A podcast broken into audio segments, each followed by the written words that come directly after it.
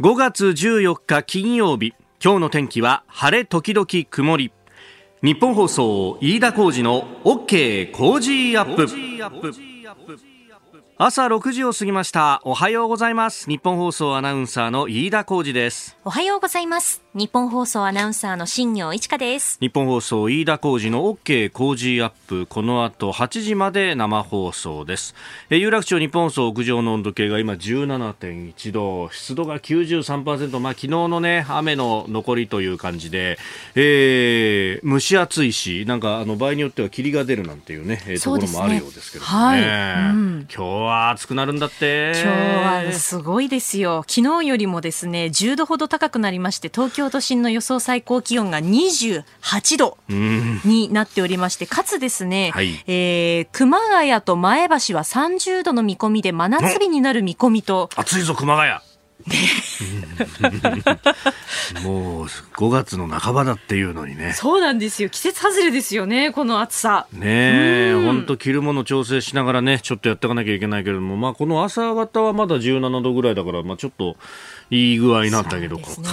ここからぐぐぐんと上がりますからね。体調崩さないようにお気をつけください。本当ですよね。こういう時はね。また、あの、急に気温が上がると、熱中症とかもまだ体慣れてないんで、えー、なりやすくなりますんで、水分補給と塩分補給もこまめに今日はやっていきましょう。はい。まあ、暑くなっているというとですね、まあ、今週は本当、あの、ワクチンのね、えー、予約が各地で始まってというところで、電話が繋がらないぞとかね、いろんなことありますけれども、やっぱりこう、自分ごとになってきたということでメールもたくさんいただきまして、えー、ありがとうございます。えー、お宅の周りでどうですかということを投げかけますと、えー、さきさんラジオネーム、こちらは東京都在住の方ですね、えー、タイムフリーで、ラジコで聞いてくださってるということです。ありがとうございます。ありがとうございます。あの、ワクチンについてですね、78になる一人暮らしのお母様の事例を報告してくれました、はい、えー、可能ならかかりつけの医療機関で打てるのが一番いいと思ってネット環境のない母にかかりつけ医に聞いてみるよう勧めました。するとかかりつけの医療機関からは全て断られたそうです。理由は自治体へ提出する書類が煩雑でまたワクチンを無駄にしない運用が難しいと。えー、無論通常の診療と合わせて不慣れなワクチンを接種するのは大変だと思いますが地域の医療機関がこんなにも当てにならないのかととても悲しくなりましたと、えー、いうね、えー、ご報告をいただいたんですが、またこれがですね、同じようなタイミングで、神奈川で開業医されている方からもですね、はい、えー、メールをいただきました。横浜市の方ですね。えー、当院では、来月から新型コロナの個別接種を開始します今準備に奔走してるんですが、うん、同じ地域の開業医では個別接種を行わないクリニックの方多いんですよと、うん、でもね広がらない理由もよくわかるんです。まずワクチンの接種までの手続きが煩雑なんですよとえー、神奈川では施設によってはワクチンの発注、投与の報告などそれぞれ別のシステムで動いてましてしかも初めてのシステムなんで使いこなすためのハードルが高い印象があるんです、えー、2つ目にはワクチンの個別接種を開始すると、えー、人手や時間の制限、えー、殺到する問い合わせへの対応などで明らかに日常業務に障害が起こります、えー、開始前の当院でもすでに起こってるんですと。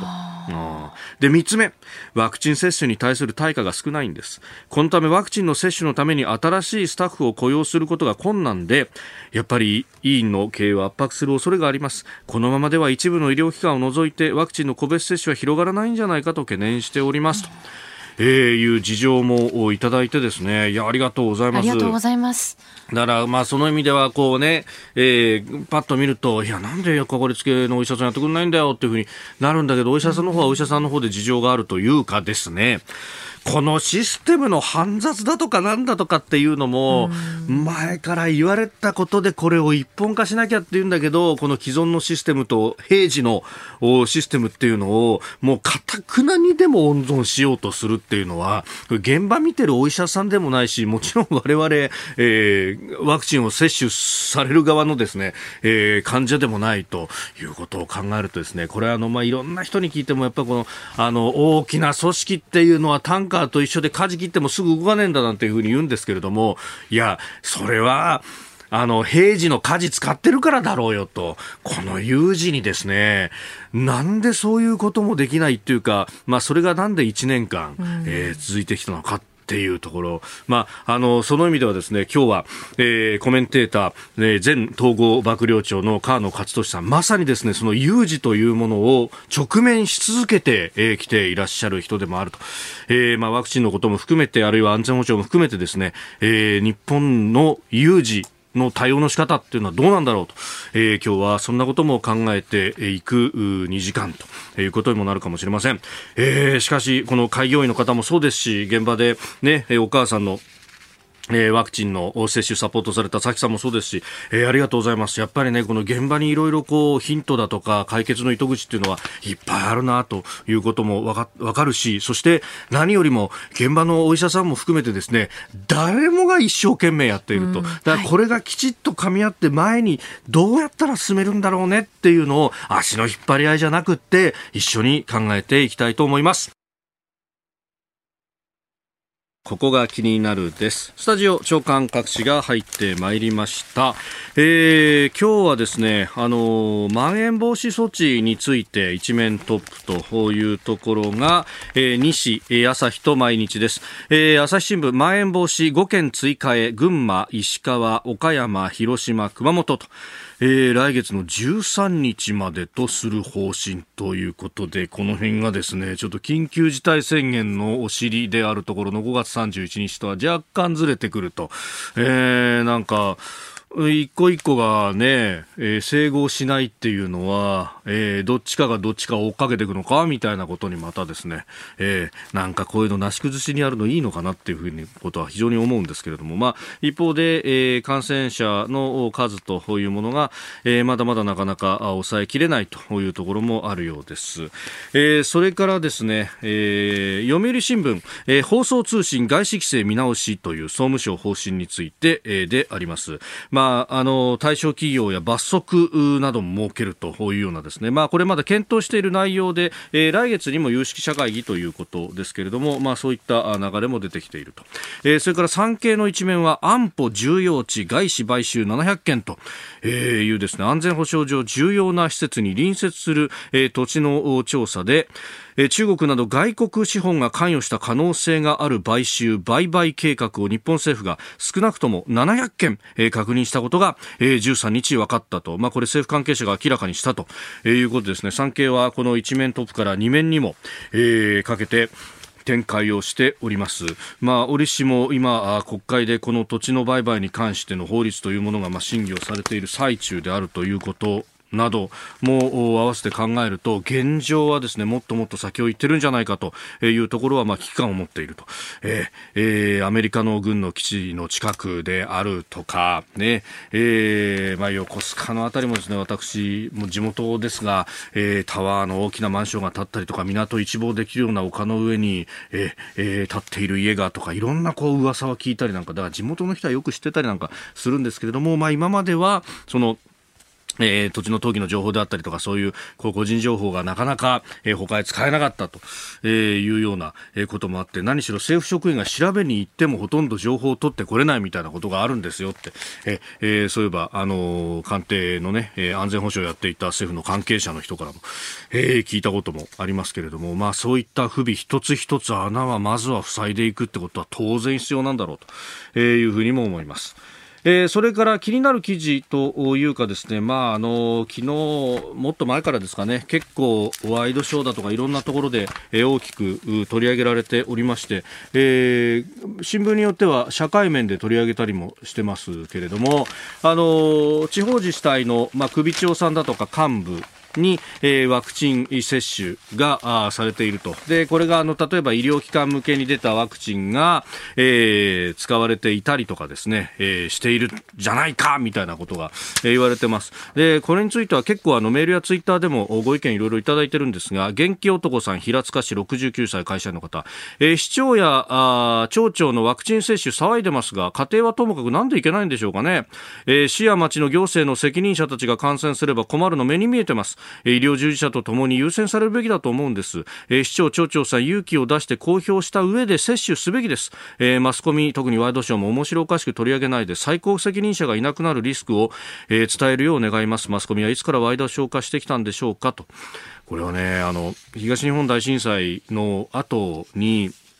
あの医療の台帳とかの立て直しでですね、えー、入った人に聞いたことがあるんですけれども、あの非常に不幸な出来事でしたが、あの岩手の大土というところでは、あそこはあの対策本部会議を開いていた真っ最中に、えー、町を津波が襲った、そして、えー、町の庁舎も襲ったわけですね、津波が。で、えー、町長以下、えー、町の幹部職員の方々も津波に飲まれて亡くなってしまったと。まあ、それだけじゃなくてデータ、台帳等々も、えー、一緒に流されてしまったということがあったんですが、まあ、その後、やっぱりこう、指揮命令系統はですね、とりあえず、あの、地方自治法の中で、えー、まあ、首長、まあ、責任者、意思決定者に、えー、まあ、あ事故があった場合、あるいは欠けた場合には、えー、職務代行者がそれを代行するんだということが書いてはあるんですけれども、えー、ただ、やっぱり、あの、意思決定権者であるところの首長が、あそういった出来事が起こるとですね、すぐにじゃあ権限の異常がスムーズに行えるかというとなかなかそういうわけにはいかないと。で、あの、災害が起これば、あ避難所を開設し、そしてそれを運営しということを行政がやっていくんですけれども、これもやっぱりなかなかこううまくいかなかったと。で、えそもそも台帳も流されてしまったということがあるので、その後の医療のサポートだとか、それこそ投薬一つ取ったって、えー、非常にこう問題があったと。えー、これを結構構築し直すのに時間がかかったというね、それが復興にも影響してくるというような、えー、話もありました。まあ、今回のこのコロナが、まあ、それと全く一緒とは言いませんが、ある意味の有事でもあるというところと、えー、それから、あの、この病気は、まあ、えー、今回ですね、例えば42歳の町長さんが、あの、高齢者差し置いて打ったのかみたいなことで、まあ、えー、起こったりなんかするですね、メディアもあったりするんですが、まあ、ただ、あの、これ、若い人であっても、突如、急変する可能性だって別にないわけではないというところで、でそして、えー、急変して、いきなり意思決定ができなくなったら、その行政というものが非常に滞ってしまうと。で、このワクチンに関しては非常にこう、まあ、物流、ロジが大事だと、全体のデータの管理だとかも含めてですね、だから、そこの部分が齟齬をきたすことによって、実際ワクチン、物があっても打てないということが容易に起こりうるということも合わせて考えると、優先されておかしくないと。むしろ、えー、これ、あの、キャンセルがあって無駄にされそうなワクチンを打ったってことなんで、無駄にしなくてよかったじゃないかと、えー、いうこと褒められこそすれ、これが、えー、何か世の中の批判にさらされるというのは何かねじれているような、えー、気がしてならないというふうに非常に思いました。えー、元気男さんメールもありがとうございます。えー、この時間からコメンテーターの方々にご登場いただきます。えー、今朝は前統合幕僚長、川野勝利さんです。川野さん、おはようございます。おはようございます。よろしくお願いします。さあ、まずこの時間は次期サイバーセキュリティ戦略について。えー、昨日ですね、その骨子が政府から示されましたが、まあ、あの中国、ロシア、北朝鮮のサイバー攻撃に対抗するため外交安保分野で防御力の強化柱に、えー、打ち出されておりますが、えー、このサイバーの部分での守りっていうのは、はい、中野さん、現役の時代からこれ、取り沙汰されてきた問題ですよね。はい、はい、あのまあ従来ですね、ちょっとサイバーの、まあ、能力、自衛隊と、はい、やっぱりちょっとそう重点的に投資しているということはなかったんですが、今、防衛計画大綱って、まあ、大方針が出てるんですけれども、はい、その中では宇宙、サイバー、電磁波、これに力を入れるということで、まあ、順次ですね、はい、あの人員も予算的にもですね、今増、増強しつつありますし、それから民間との、あの やっぱ民間の方とのやっぱ、はい、あの一体になってやらなければいけませんよね、まあ、そういった今、交流もやられてるはずです。あ、まあ、あの今回のこの骨子の中に、重要インフラをどう守るかっていうあたりも盛り込まれてますよね、まあ、この辺ではこう官民挙げてというか、連携ですね。で私あの今回ちょっと注目したのはですね、はい、えー、この講師でサイバー攻撃は国際法上の武力攻撃と位置づけっていうのが入ったようですね、これ。ほうほうほう。で、これ私、現役の時もですね、これサイバーっていうのは本当これ武力攻撃なのかどうかっていうのが、なかなか判断つきにくいとい。うところだったんですよ。これ明確にここ位置づけられたっていうか、これ私は大きな前進ですし、これを受けていろんな対応もできてくるんじゃないかなと思います。はい。でですから重要インフラもですね、はい、あのサイバー攻撃をかけられたならば、これは武力攻撃ああるある種武力攻撃事態ということに認定できればですね、いろんな対応もできてくるんじゃないかなと思いますけど、はい、あのアメリカ軍などもこのそのある意味の法的な整理の中で、はいはい、まあ、実際のこう被害などがあった場合、等々はもう集団的自衛権も行使の、ええ。ー、条件に入るんだというような話も出てきておりますが。まあ、その辺日本も、じゃあ、サイバー受けて、実際の動きとかっていうところも入ってくるわけですかね。ね。まああのここのところ、今言いましたように、この武力行為かどうかというのは、なかなか万全としないところがあったのが、ね、まあ、今回、位置づけられたということで、確かこれであればですね、日米共同対処という、日米同盟に基づくということも当然考えられてきますから、はい、今後、いろんな具体的な調整も進むんじゃないかと、まあ、期待してますが、はい、そうすると、より、まあ、あの具体的なというか、実際に即したような訓練だとかっていうのも行う、ね、はいはい。そうだとそういうことになると思います、はい。はい、むしろそれだけ喫緊の課題になったぞって。それはもう喫緊ですね。あの、例えばあのクリミア半島でロシアがあの侵攻ロシアがまあクリミア半島を取りましたね、取りましたね、まあ、事実上取りました、ね。はい、取りました、はい。えー、あれの時でね、よくあのハイブリッド戦と言われまして、はい、したがってロシア兵がこう軍軍と軍とのあの、うん取っ組み合いではなく、はい、あのもう遠隔操作ですよね、あのサイバーであの偽情報を流す、あるいは、はい、あの偽の命令を流して、ウクライナ軍をあらぬ方向に持っていくとかですね、えー、そういうようなことを駆使してやる、まあ、時代になっちゃって。たということですね。したがっても、このサイバーも安全保障上の本当にあの喫緊の課題だと思います、はい、実際に軍を動かしたりとか、ドンパチをやるとかいう前に、えー、そうです。勝負が決まっちゃうそうですね。例えばあのあの軍隊をあらぬ方向に動かして、はい、でそこを狙い撃ちするとかですね、あえー、まあ、そういうようなこと。も、だサイバーとまあ従来のそのあの、はい、いわゆるアナログの世界とか組み合わせたような、まあ、戦闘要素になってくることも考えられますね。はい。はい。えー、まずは次期サイバーセキュリティ戦略についてでした。えー、今朝のコメンテーターは前統合幕僚長川野勝利さんです。引き続きよろしくお願いします。よろしくお願いします。えー、8時までお付き合いいただきます。えー、メールやツイッターもね、様々あいただいておりますが、えー、ワクチンについて、まあ、後ほどまた取り上げますけれども、中野区のぶりんさん、えー、予約取れないという話ばっかりですが、私の住む東京中野区は、75歳以上の人の個別接種の予約が今週から始まって、集団接種は来週からです。初日にかかりつけ医に行ったらその場で取れました。友達も電話ですぐ取れたそうです。えー、できないとか不便、不都合なニュースばかりになりますけれども、まあ、順調な人は声を上げませんからねと。えー、いうことで報道には注意してほしいですといただきました。まあこれ自治体によって結構まちまちなようですね、対応に関してはね。やっぱその辺で、こう、特に、えー、地方の自治体なんかだと順調に進めますよというのを、えー、メールだとか、あるいはツイッターでもいただいたりします。まあ、あの、高齢者人口の、その、多い少ないってのもね、菅野さん、当然ありますもんね。そうそうですね。うん、ちなみに私、あの66なんですけど、ままだ私は受け取っておりません。あ、あの接種券というやつ、うん、そうです。おそらく今、その方が言われているように、75歳以上から始めて、うん、区分してんだとは思いますけどですね。なるほど。はい、はい、えー、今日も一つよろしくお願いします。ここでポッドキャスト YouTube でお聞きのあなたにお知らせですラジオ局ニッポン放送飯田浩司の OK Cozy up。週末増刊号を毎週土曜日の午後に配信しています。1週間のニュースの振り返りそしてこれからのニュースの予定。さらにトレーダーで株ブロガーのひなさんが今週の株式市場のまとめと来週の見通しについて解説しています。土曜日もぜひチェックしてください。あなたと一緒に作る朝のニュース番組飯田浩司の OK Cozy up。海外でお聞きのあなたそして関東以外の地域でお聞きのあなたからの参加もお待ちしています。川野さんには番組エンディングまでお付き合いいただきます。では7時台最初のニュースはこちらです。菅総理が韓国の情報機関トップと非公式で面会。菅総理大臣が韓国の情報機関トップパク・チウォン国家情報委員長と会談したことが分かりました。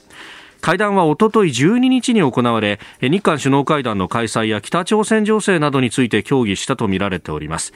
また北朝鮮が新型コロナウイルスを理由に東京オリンピックの不参加を決めたことに関しても意見を交わしたということです、冷え込んでいる日韓関係について意見を交換したとみられるというふうに報道をされていますが、まあ、冷え込ましたのこっちかなっていうのは思いますが、まあ、いろいろなね、えー、感情を、菅さんお持ちかもしれません。えーはい、あの、このパク・チョン、国家情報委員長ですね。はい。えー、おそらくあの、日本のカウンターパートは滝沢内閣情報官になるんだと思いますが、はい、ただ、あの、国家情報委員長というのは、あの韓国においては、あの、非常に地位が高いクラスの方だと思いますし、やっぱり北朝鮮情報ですね。はい。これはまあ、非常に、おそらく世界一、えー、持ってる組織だと思いますので、まあ、こことの日本の交流というのは、まあ、重要だと思います。うんまあ、こうね、さまざまな面での交流というところでいうと、まあ、日本の世論としてはね、うん、かなりこう冷え込んでる部分は当然あると。まあ向こうからのいろんなこうアプローチっていうところで、そのレーダー照射されたりとかありましたもんね。まあ私の現役時代ですね、まあ、私の個人的体験からいきますと、は い、最初は、まあ、あの自衛隊の船に掲げてるあの自衛艦機ですね。はい、まああのまあ、旭日機と言われてますけども、えまあ、それを下ろせとか、それから、はい、えー、自衛隊の P1 というですねあの、こうパトロールする飛行機に対してレーダー、はい、あの射撃用のレーダーあのレーダーを照射するとかっていう、はい、そういう経験あったんですけども、うん、でそ他には、まあ、徴用工の問題とかあのイヤフの問題とかありますよね。えー、で私の感覚からいけば、はい。あのやっぱりすべてもうボールは向こうにあると思うんですよ。うん、あの日本から何かこう仕掛けていって関係悪化させたということではなく、うん、うん、おそらくほとんど日本の方はそうだと思うんですけどやっぱり韓国側からですね蒸し返すとかなんかそういう一方的なアクションを取られて、それに対しても日本があのやっぱりそれはおかしいんじゃないの？と、こういうような関係だと思うんですよね。ですから、まあ、私も日韓関係非常に重要だと思いますが、まずやっぱり韓国側の姿勢を変えてもらうっていうのが、でないと、スタート切れないんじゃないかなと思いますけど。これ、その、かつて言われたのは、その政治だとかの面では、まあ、冷え込みが続いていても、うんうん、その、軍同士っていうのは分かり合えていたんだっていうふうに言ってるんですが、うんうん、ところが、それすら、なんか、その局日ね、うんうん、えー、あの、旗を下ろせ問題だとかっていう。これやっぱぐあの韓国軍も変質してしまった部分あるんですか？あの結構あの以前は日韓の防衛交流って結構やってたんですよね、はい、まあ、ただ今、そういった問題もこれあり、うん、留学生の交換、今やってるんですけども、ただ、えー、本格的な防衛交流ってあの、私は現役的にはもうあのそれ以降止まってましたし、今でもおそらく進んでないんじゃないかと思います。うん、ただやっぱあのこれ軍同士の関係って言いますけど、はい、やっぱり政治で、政治がその上にあるわけですよね。はい、だからその政治的な合意がやっぱり軍同士の交流には必要なので、だから政治が悪いけど、まあ、軍同士はまあ仲良くやりましょうのようなことは、ちょっとあまりな、基本はないですね。やっぱり政治の下で、やっぱわれわれはコントロールを受けますから。うん、まあ、文民統制が当然ありますもんね。そうです、そうです。はい、はいでアメリカ軍としては、なんかかつてはその、まあ、合意にでもいいから仲良くさせようみたいな、日韓合意の時に、そのこう圧力があったみたいなことを聞いたりもしますが、どう見てますかね、アメリカ側は、例えばあのレーダー照射の時は、はい。まあ後からちょっと話出てくると思うんですけど、えインド太平洋軍、アメリカのデビッドソンさんだったんですよ。あトップが。そうそう、はい、でででも、デビッドソンはもうこれ、ちょっと仲良くやってくれたっていうと、私には言ってきませんし、で私も、はい、あのこの中あの日本の味方になってくれとか、そういうことは言いませんでした。はい、で、デビッドソンさんには、これは今、日韓関係で、まあ、こういう事実があると、はい、しかしこれは日韓で解決をすると。いうことは、ちゃんと釘を刺しましたね、私はデビッドソンには。デビッドソン大将も、あの、はい、それ快く了解してくれましたね。うん、まあ、基本的にこういうこと、当事者同士で、だからアメリカ側から仲良くしろってこう圧力がかかるかけられた経験はないです、私は。ああ、はい、なるほど、はい、その辺はきちっとこう一線を引くというか、はい、こっちも一線を引きましたが、そこは。うん、おはようニュースネットワーク。この時間取り上げるニュースはこちらです。河野大臣が企業にワクチン接種の協力を要請。河野太郎行政改革担当大臣は昨日経団連の富田哲郎副会長と会談し企業の診療所や産業医を活用した新型コロナウイルスワクチン接種の促進を要請し地域の高齢者らに対する接種にも協力を求めました。経団連の富田氏は会談後記者団に対し企業にとってもワクチン接種は重要な課題だ最大限協力したいと述べ加盟企業に対し早期に働きかけを行う考えを示しておりますまあ、大規模接種会場、そして、まあ、あクリニック等々での個別接種、さらには企業も使ってという、まあ、ことが出てきていますが、さあ、岡野さん、全体としてのこのワクチン接種の状況、どうご覧になりますか？あのまあ、よく今、これも言われてると思うんですけど、はい、まあ、私も思うんですが、今やっぱりこれ、あの平時有事という切り分けをしたら、やっぱり有事だと思うんですよね。有事、うん、で有事のななった時には、やっぱりあの平時の時とやっぱ価値観がか変え変えなくちゃいかんということだと思うんですよ。今、河野大臣が企業に頼まれ、はい、もうこれはオールジャパンで、えー、あのこの協力要請したということは適切だと思います。し、オールジャパンでやるべきだと思います。で、はい、この問題ですね、やっぱりあのやっぱりみんなが認識しなくちゃいけないいけないのは、ええ、このワクチンが遅れれば遅れるほどですね、あの助かる命がなくなってってっていうことなんですよね、うん。うんはい、それぐらい重いということですよ、うん、だからこれはあの、だからここも平時とは違うという認識を持ってですね、やっぱ対応するべきだと、えー、これはまあ基本のベースにないと、あらゆることが間違った方向に行くんじゃないかなと思います、ね、はい、有事ということを考えると、まあね、その有事にまさにこう現役時代もずっと直面し続けていらっしゃいました。これどこにこう第一優先を置くべきですか、うん、あのやっぱり戦略を立てるということだと思うんです。でやっぱ最悪の事態を想定して、はい、でそれに至らないようにこう手を打っていくとですね、で、あの日本人ってですね、やっぱりあの、これも9条があるから日本は平和だというあの言い方をされる方がおられますが、そうなるともうここで思考が止まっちゃうわけですよ。で、やっぱり最悪の事態、日本、9条があったとしても、日本には有事があると当たり前ですけども、で、この有事があるということをやっぱり前提にして、で、最悪の事態のシナリオを考えると、はい、で、それはなんか有事を考えること自体もだめだと、そう考えるから有事しなんだという言霊思想思考信仰みたいなね、えーえーね、これはもう最悪ですよね。で、そうなると結果、それが起きたときは想定外とこういうことになっちゃうんですよね。えー、だからやっぱり最悪の時代で手を打っていくべきじゃないかなと思うんです。でそれで、まあまあ、ちょっとあのあの新聞等で私の発言が、はい、あの出たと思うんですよ、ね、だいぶ話題になりましたが、ええ。はい、で私が申し上げたかったのは、まず今回、自衛隊使いますよね、うん、はい、大規模接種私はもうあの、もうさっき言いましたように、これ、有事ですから、うん、もう自衛隊を活用すべきだと思いますし、うん、で自衛隊もですねやっぱり世のために、人のためになることは、もう喜んでやる体質がある組織ですから、はい、みんな士気高くやってくれると思います。ただあのじゃあ政府が今までやってきたワクチンの対応が全く問題なくないのかというと、やっぱそうは言えないと思うんですよ。でしかもオリンピックを控えてるわけですね、はい、世紀の祭典である。えー、えー、だからいうことは日にちも決まってるわけですね。であの、人類があコロナに打ち勝った証としての東京オリンピックという設定をされたんですよね、去年の段階で。はい、そうなれば、うん、ま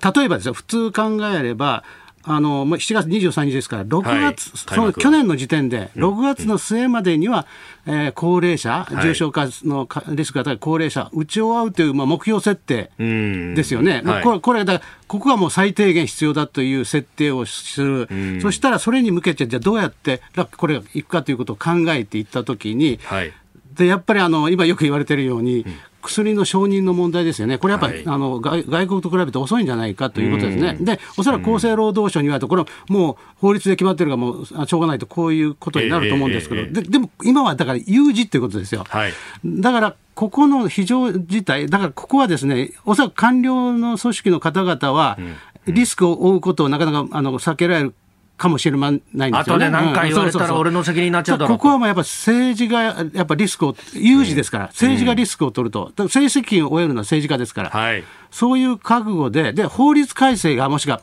緊急承認に必要であればですね、えー、やればいいと思うんですよ。現にあの、インフルエンザ等の特徴は変えたわけですよね。そうですね。うん、はい。で、で、まずこれが必要な、そうなれば、あの EU が囲い込みする前に取れたかも分かりませんよね。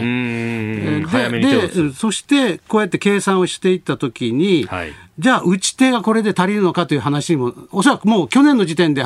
変数は変わらないわけですから、うんうんうん、そんなにお医者さんの数がいきなり増えたりしませんもんね。ただ打ち手は足りないぞと。そうしたって、はい、あのやっぱ歯医者さんとか、うん、あるいはあの大あの医学部の学生とか広げなくちゃいかんなという発想も出てきますし、はい、でつい最近ですよね。注射器が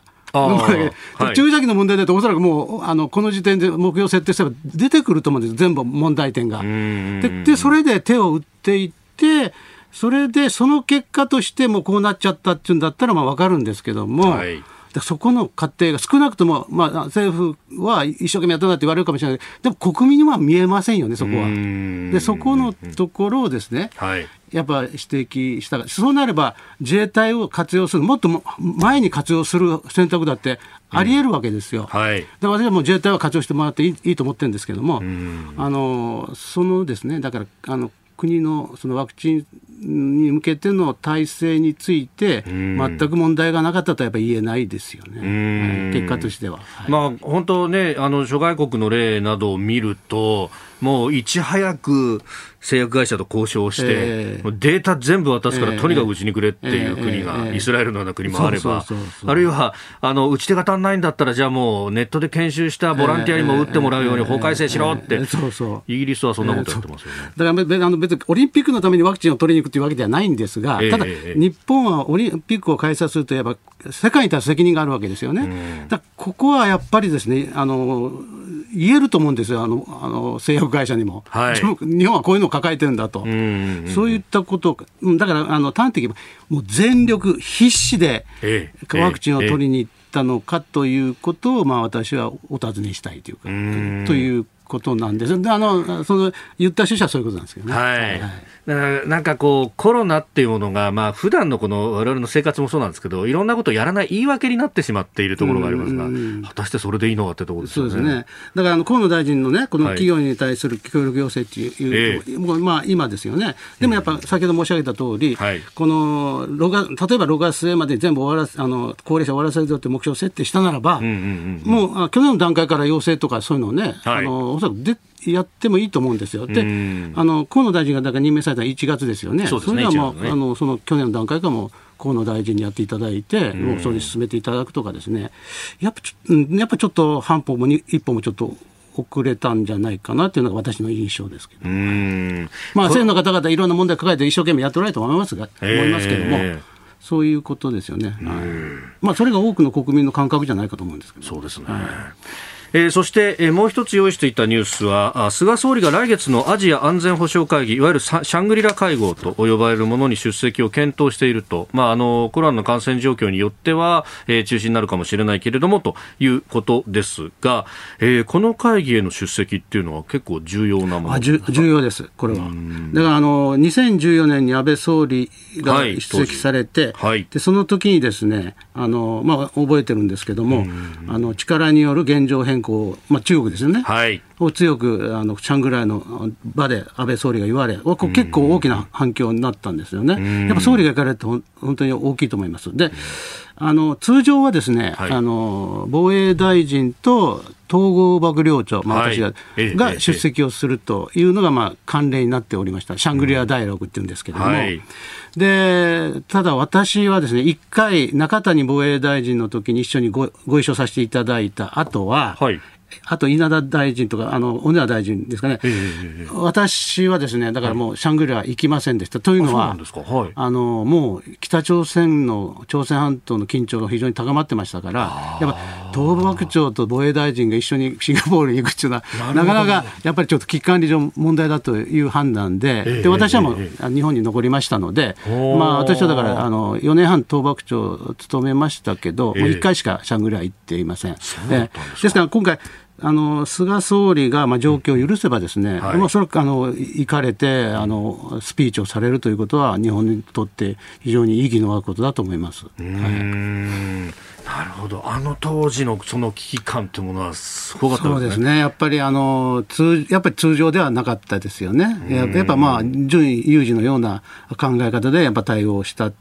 しましたね、やっぱ、はい、はい、北がミサイルをガンガン撃ってきた、えーえー、そして、まあ、アメリカ軍もそれに対して、うん、えー、空母などなど。空母3個グループを日本海に入れたわけですよ。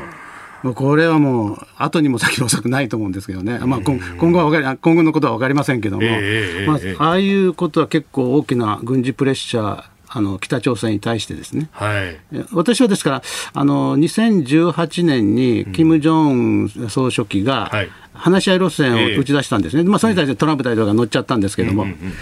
であのやっぱりあの軍事プレッシャーで私はあの相当効いたんじゃないかというのは、まあ、私の見方なんですけどね、あの方針転換には。はい、以上、おはようニュースネットワークでした。続いて教えてニュースキーワードです。ジョン・アキリーノ氏在日アメリカ軍を傘下に置くアメリカ、インド太平洋軍の司令官交代式が4月30日え、ハワイ州真珠湾のヒッカム統合基地で開かれ、デイビッドソン海軍大将に代わってジョン・アキリーの海軍大将が新しい司令官に就任しました。アキリーノ氏は日本の自衛隊に加えて同盟パートナー諸国の軍隊と連携し中国からの軍事脅威を睨んでインド太平洋地域の平和と安定を図るとのことですえー、インド太平洋軍のトップ、はい。まあ、ここと、まあ、統合幕僚長と、まあ、連携というか、よく話をする、ね、パートナーになるわけですか？はい。はい。はい、あのアメリカってあの統合ってあの陸海空海兵隊これをまとめて運用するという考え方で、まあ、地域ごとに軍を置いてるわけですね。でこのインド太平洋昔はですね太平洋軍って言ったんですよ。はい、で私が太平洋それから、まあ、あのインド洋ですね、えー、までを、まあ、管轄当時からしてたんですがあの安倍総理が自由で開かれたインド太平洋ということを構想打ち出されて、はい、であのアメリカもそれに乗ったですよね。それで、私が在任中だった時に、デビッドソン大将の時、あの、ですね、アキーさんの前のデビッドさんの時に、インド太平洋軍で名前を変えたんですよね。名前まで変え名前まで変えちゃったということでね。ですから、まあ、あの、統合軍の中でも最大規模、アメリカの統合軍の中でも最大規模の、まあ、組織ということができます。で、私は、あの、えー、私があの東幕長になった時はロックリアっていう方がた、えー、太平洋軍司令官だったんですが、それが、はい、あのハリー・ハリスというお母さんが日本人のね、あまあ、日本でもちょっと有名だったと思いますが、それが韓国大使に行かれましたけど、ハリー、はい、そしてデビッドソンなんですよ。で、私ですが、フルフルお付き合いしたのはハリー・ハリス大使ですね。なるほど。はいはい、で、その時にまさに先ほどお話にあった、えー、その朝鮮半島の緊張というものもあったし、そうですね。あの、だから私の時はまあ朝鮮半島がメインだったですね。えー、で、今、えー、あこれが、まあ朝鮮半島ももちろん今もあの、あの、ホットスポットですが、これに今、あの日米首脳会談でも、ね、言及されましたよ台湾、はい、ということですよね。あの今度のお、ね、防衛白書の中にも、はいはい、この台湾の、まあ平えー、平和というものが載ると、まあ、その報道なども出てきてますけれども、ここがもう世界中から注目されている。そうですね。ですからあのおこれは日米の2プラス2、それで日米首脳会談で言及されましたから、はい、当然、防衛白書にも反映するということになったと思います。であのこれはですねえー、冷戦中の、やっぱあの、世界の安全保障のフロントライン言ったら、やっぱりあの、ヨーロッパですよね。はい、で、まあ、あの、より具体的に言えば、まあ、ベルリンの壁あたりだったと思うんですよ。ああ、うん、なるほど。ところがですね、今、あの、アメリカが完全に脅威の対象を中国にしましたね。で、こういうことによって、はい、インド太平洋で、あの、西太平洋でもなく、アジア太平洋でもないんですよ。はい、世界のですよ。世界の安全保障の最前線が、いわゆる第一列島線、はい、まあ、はっきり言って日本になっちゃったということですよ。第一列島線ってまさにそうですよね。で、ええ、これですね、あの、この位置に日本が立たされたって言ったら、またなんか、たり込むんですけどね。はい、えー立ったというのも、なんかこう、あれだ。自力で立ったわけでもない。はい、私、一番適切な表現は、はい、立っちゃったと。立っちゃった。立っちゃった。気づいたら。そうそう。好むと好まざるとにかかわらず。はい、まあ、だから、こういう、もう安全保障の流れの中にの入っちゃったということなんですよね。で、その意味で、やっぱ台湾問題も考えなくちゃいけないと。はい、だから、台湾の時に、台湾有事の時に日本はどうするかということで、まあ、これこれ選択肢がございますが、どれ選びましょうかって、じゃあこれやりますっていう話ではなく、はい、もう台湾有事イコールに日本有事に直結すると考えた方が私はいいと思うんですよ。あの湾岸の戦争の時に、はい、1990年、あの時まあ日本何してくれるんだっていろいろこう議論がありましたよね。はい、で日本はじゃあもう憲法9条がこれとかねっていう話になるんですが、はい、その中東において日本が貢献する話じゃないわけです、もう目の前で起こる話なんで、これやっぱ状況が違うという認識をする必要がありますよね。う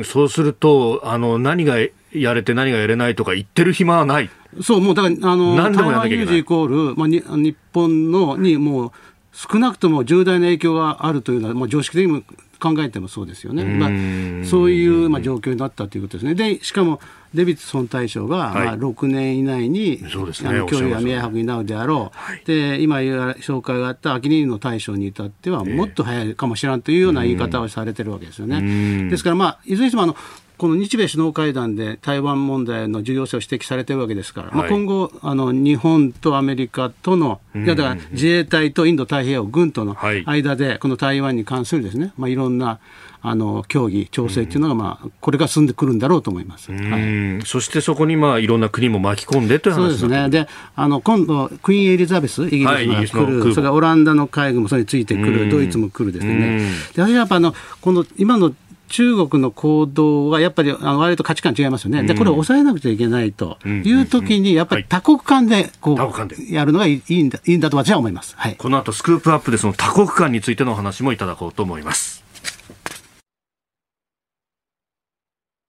続いて、ここだけニューススクープアップです。この時間、最後のニュースを、スクープアッ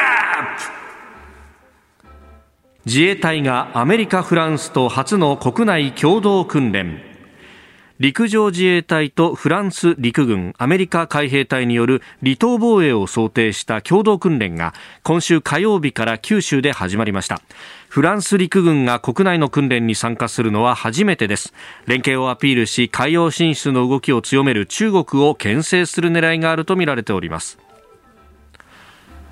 あの海の上でもこの日米仏プラスオーストラリアの海軍で演習も行うということで、はい、まさにこれ多国間でってことですか？はいはい、であの先ほどまあちょっと話の続きにもなりますけども、はい、あのまあ今こういう海洋においてまあ中国の行動と我々の行動がまあちょっと一応ぶつかってるような感じですよね。はい、で私はあのえー、これだけ経済発展した中国が海洋に進出するということは、ある意味当然だし、理解できるんですよ、そこは、全く。理解で理解できます。でそれはあの歴史的にもポルトガル、スペインもそうですし、イギリス、オランダ、アメリカ、はい、まあ、日本もそうですよね、やっぱ経済発展に伴って、新霊の重要性とか、海洋権益とかって、そのありますから、はい、ただこう問題はですね、はい、あの自由であの開かれてインド太平洋を構成している、まあ、あの国々はですね、はい、基本、海洋は自由なんだというのが基本なんですよ。だからみんなでこれ使って、でみんなで仲良く発展しましょう。こういうこういうコンセプトなんですよね。ところがあの 中国はですね、ここが違うんですよ。で、例えばさっき言いました第一列島線の内側は我々のもんだとか言ったり、南シナ海で九段線というこう、えー、牛の下の線と言われてるんですけども、こういうの、ここは歴史的に自分たちのもんだとかってね、はい、こういう、なんていうか、こう、海洋の自由を阻害するこう価値観なんですよ。でここはやっぱりあの我々あのいわゆるクワッドと言われる国々等々と違うんですよね。えー、でここはだからなかなかねあの利害が違ってってるんであればね、はい、調整のしようもあるんですよ、価値観の違いなので、うんうんうん、これは基本的に国際法の精神があって、海外の自由なので、えー、中国に考え方を変えてもらわないいかんわけですよね。これ、中国はやっぱ陸上の陣取り合戦を海の上でもやれるそういうことなんですそういうことです。陸上の陣取り合戦の発想なんですよね。まあ、だからそこはだからあのやっぱり大陸国家の発想ですよね。やっぱランドパワーの国であるということなんですね。でその時に、うん、あのまあ今回イギリス、オランダ、ドイツがまあこちらに来ると、まあこれ先ほど言いましたように、まあまさにこの日本列島が、はい、あ世界の安全保障のフロントラインに、えー、なっちゃった。なっちゃったんです。なので、うん、なのでまああの欧州各国もまあそういうような形で来てると思うんです。で、はい、それであのやっぱり中国というこの大国に対してですね、うん、やっぱり一対一というのはよりも、やっぱ多国間で君たちの、我々の考え方が主流だし、普通なんだと、で君たち変えてもらわないかんよということで、対応した方が得策だと思うんですよね。であの中国と ASEAN との関係を見てみても、はい、中国はどっちかというと、1対1でこうやろうとするんですよね、そうだね、うん、フィリピンととか、ベトナムととか。そうそう、うん、で、やっぱりその方が中国にとってはやりやすいわけで、ね、それはやっぱり ASEAN でまとまってこられると、中国も、え、ちょっとって感じになるので、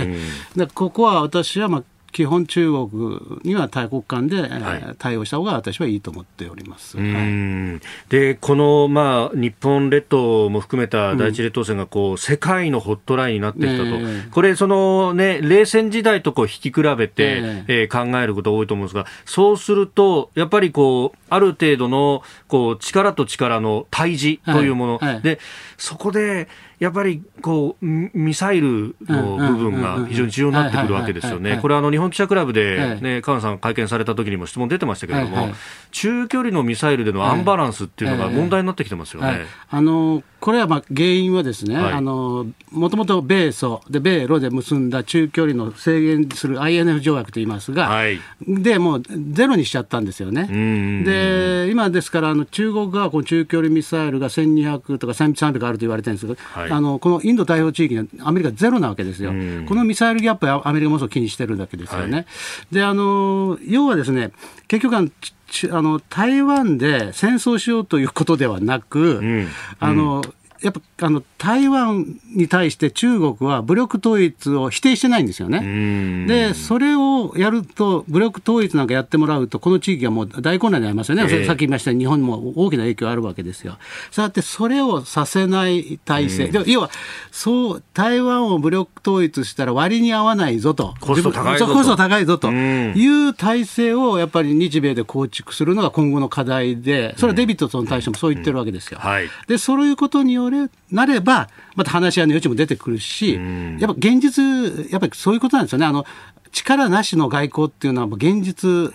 やっぱり成り立たない。と思います、基本は。はい。でそういう、まあ、いやでこれをだから抑止力ですよね。はいはい、でこうその部分でじゃあアメリカにこうじゃあ中距離戦力を増強できるのかっていうところ、うんうん、これあの中距離だからアメリカ本当には届かないんですよね。うんうん、そうそう。でも日本は射程に入る。そういうことです。はいはい、これがその冷戦末期80年代にあった、えー、まさにその INF 全廃条約を結ぶ契機になった出来事と非常にかぶりますよね。でその時にですね、はい、あのまあ、今度、この中距離ミサイルの問題はですね、はい、まあ、もうこれ出てくれば、日本においても大きな議論になると思うんですよ、国論二分するよね。はい、ただあのあの冷戦中のあの時はですね、はい、SS20 というミサイルをソ連が配備をしたんです、ヨーロッパに。でこれは、ミソは、ヨーロッパは撃てるけども、アメリカは届かないと、はい、そしたらですねヨーロッパが不安に感じたわけですよ、アメリカは助けに来てくれないんじゃないかということなんですね、はい、これ、デカップリング。はい、そしたら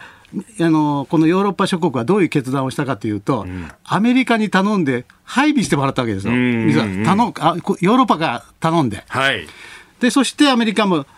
配備して、そして交渉が始まって、お互いゼロにしましょうと、こういうことになったんですよね。だからいずれにしてもあの、今、中国はこの中距離ミサイルについて交渉は拒否してますから、テーブルにつかせる意味、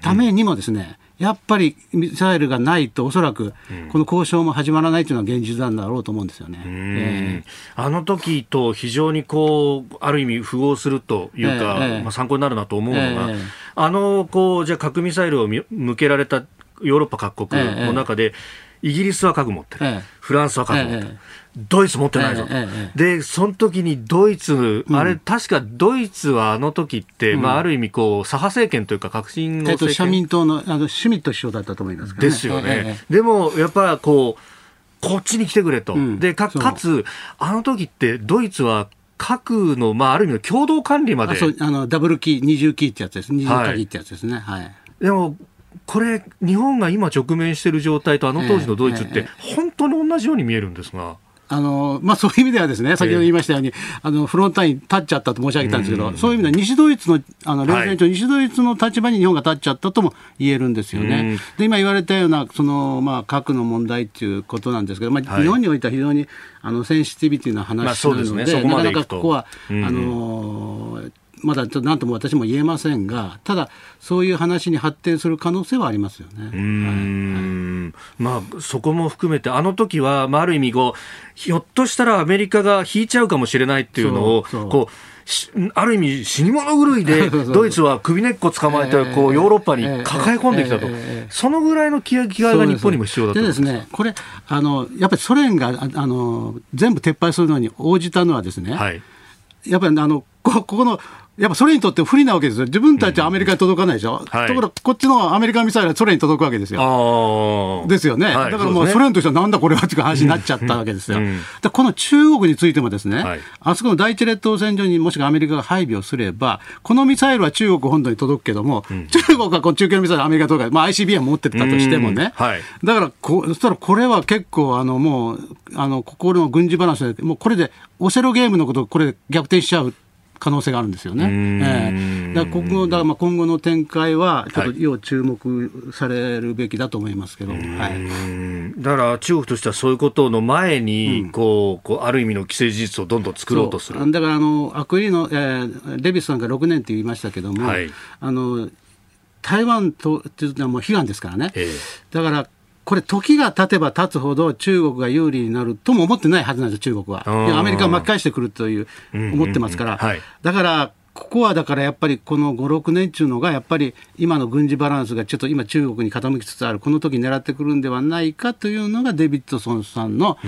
まあ、見方じゃないかと思いますけども。はいはい、それをこう睨みながら、日本、自分としてどうする？そうですね、だから、まあ、まさにあさっきもこれまた戻るんですけど、はい、やっぱりあのいや絶対平和的な解決が最もう大前提、うん、ただ、うん、そのこれはまあ中国の意思次第ですから、はい、でこれでそれが崩れたときに日本はどうするかと、有事にどうするかということは、やっぱり考えとかないかんということですね。はいえー、今日のスクープアップ日米仏の共同訓練の話から、まあ、この地域の平和と安全どう守るというお話いただきました、えー、このコーナー含めポッドキャスト YouTube ラジコタイムフリーでも配信していきます。番組ホームページご覧ください。ポッドキャスト YouTube でお聞きいただきましてありがとうございました。あなたと一緒に作る朝のニュース番組飯田浩司の OK Cozy up。東京有楽町のニッポン放送で月曜日から金曜日朝6時から8時まで生放送でお送りしています。番組では公式 Twitter でも最新情報を配信中。スタジオで撮影した写真などもアップしています。コメンテーターのラインナップ放送した内容の書き起こしインスタグラムや飯田浩二アナウンサーのポッドキャストなど詳しくは番組ホームページでチェックしてください。そしてもう一つ飯田浩二アナウンサーが「夕刊富士」で毎週火曜日に連載中。飯田浩二の「そこまで言うか」こちらもぜひチェックしてください。